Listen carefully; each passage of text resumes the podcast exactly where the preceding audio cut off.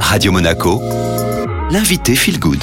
Excellente matinée à nos côtés. Vous avez le plaisir de retrouver Julia Bénard. Bonjour Julia. Bonjour. Hypnothérapeute, vous êtes du côté de la colle sur loup. On peut vous retrouver également en visio si on le souhaite. Et vous êtes formée spécifiquement aux troubles du comportement alimentaire. Eh bien, ça nous intéresse particulièrement aujourd'hui puisque c'est quand même difficile hein, de parler poids sans parler émotion. On sait pertinemment que notre poids varie selon plein de phénomènes, également avec nos émotions. Donc aujourd'hui, vous allez mettre un coup de projecteur sur l'hyperphagie. C'est un trouble qui est peu connu, mal connu et pourtant très fréquent. Qu'est-ce que c'est l'hyperphagie? Alors, l'hyperphagie, c'est un trouble de la conduite alimentaire. C'est provoqué par des pulsions alimentaires euh, plus ou moins régulières. Les personnes, elles vont manger en grande quantité, n'importe quoi, de façon euh, quasi frénétique, c'est la compulsivité qui va compter. Pas forcément des choses qu'elles aiment hein, d'ailleurs. Il y a une obsession de la nourriture dans ce trouble euh, sans sensation de faim. Ce qui caractérise également l'hyperphagie, c'est qu'après euh, ces crises, il y a un mal-être. Ça peut arriver, Julia, qu'on soit euh, en totale dissociation avec notre corps. Par exemple, on ne se rend pas compte qu'on prend ou qu'on perd du poids, peu importe. Est-ce que du coup, on peut souffrir d'hyperphagie sans même en avoir conscience? Alors tout à fait, je vois beaucoup de personnes qui arrivent en me disant je souhaite perdre du poids, elles ont souvent fait des régimes à répétition, très restrictifs. Quand je leur pose des questions, c'est plutôt des crises, c'est plutôt ces crises très compulsives qu'elles ne contrôlent pas. Et elles arrivent avec euh, une honte d'elles-mêmes. Et ces personnes, au-delà de ces crises, elles peuvent avoir une alimentation saine.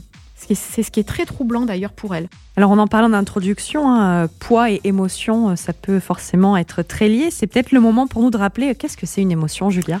Alors, euh, une émotion, c'est un signal électrochimique qui prend source dans notre cerveau. Il faut savoir qu'à la base, ça nous pousse à agir en fait. Ce qui se passe, c'est que dans notre société et dans notre éducation, on refoule souvent beaucoup les émotions. On nous dit il faut pas se mettre en colère, il faut pas être triste.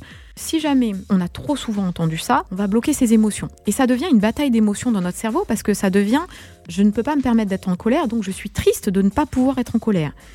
Et au lieu de trouver la cause du problème, ça devient quelque chose de très confus, où il y a une bataille entre les émotions et ce qu'on appelle les émotions secondaires. Comment on pourrait expliquer, définir un peu plus le lien entre les émotions et l'apparition d'une hyperphagie? Alors on sait que ben, quand on se sent stressé, quand on a des émotions désagréables, on va se tourner vers la nourriture. Parce que la nourriture, elle est anesthésiante, elle a un effet apaisant.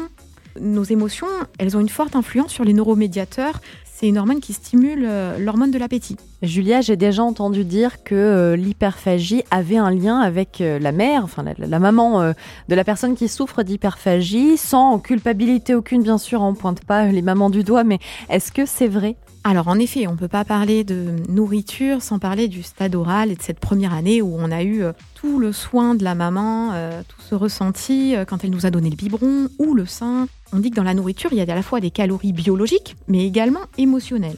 Alors il ne s'agit pas du tout de culpabiliser les mamans aujourd'hui, hein, vous avez tout à fait raison. Mais effectivement, on dit que dans les troubles de conduite alimentaire, il y a une perturbation dans le circuit de cette charge émotionnelle.